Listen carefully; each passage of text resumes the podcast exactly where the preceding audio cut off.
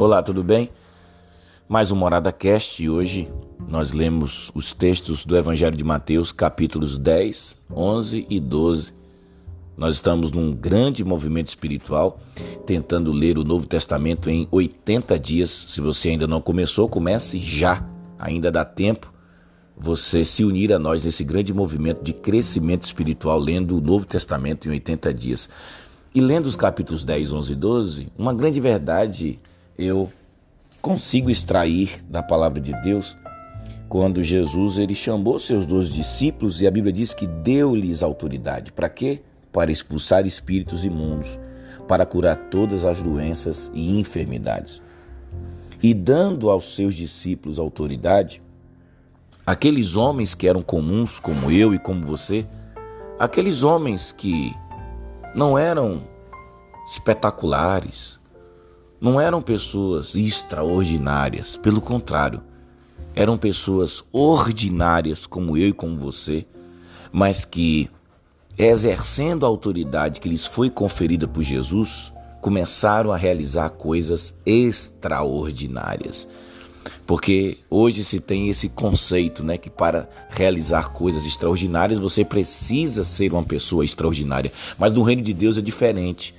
Jesus ele convida pessoas ordinárias, pessoas comuns e revestidas da sua autoridade.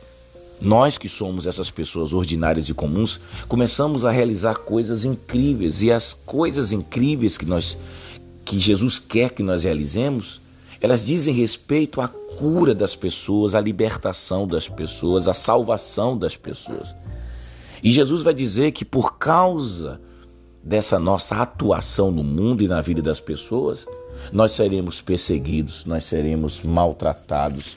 Muitos nos lançarão aos tribunais.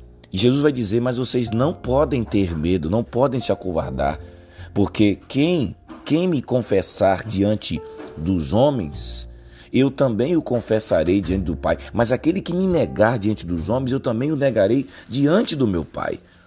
E Jesus ele, ele vai descrevendo a realidade é, que vai ser, vai ser a realidade da vida daqueles que realmente decidem segui-lo. Porque seguir a Jesus é imitá-lo. E se a gente se lembrar o que aconteceu com Jesus, Jesus foi perseguido, maltratado, xingado, tripudiado. O próprio texto vai dizer que os inimigos de Jesus chegaram ao ponto, gente. Chegaram ao nível da absurdidade quando disseram que Jesus estava expulsando o demônio através do poder dos próprios demônios. Ou seja, olha, olha que blasfêmia você confundir a fonte do poder de Jesus com uma fonte maligna. Mas mesmo assim, a Bíblia é clara que ele permaneceu firme. E aí vem aquele texto que talvez nem sempre você entende quando Jesus disse assim: Por isso eu não vim trazer paz, eu vim trazer espada.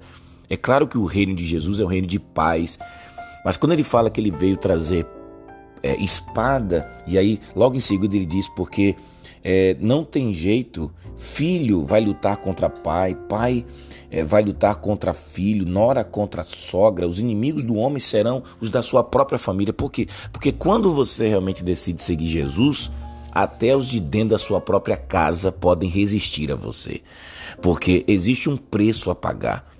Existe uma cruz a ser tomada, assim como Jesus também tomou a cruz dele para cumprir a vontade do seu Pai. Agora, o que eu quero te dizer é que, mesmo Jesus deixando claro que não seria fácil a vida de quem o segue, mas lembre-se que tudo começa lá em cima, quando a Bíblia diz que ele deu autoridade. Né?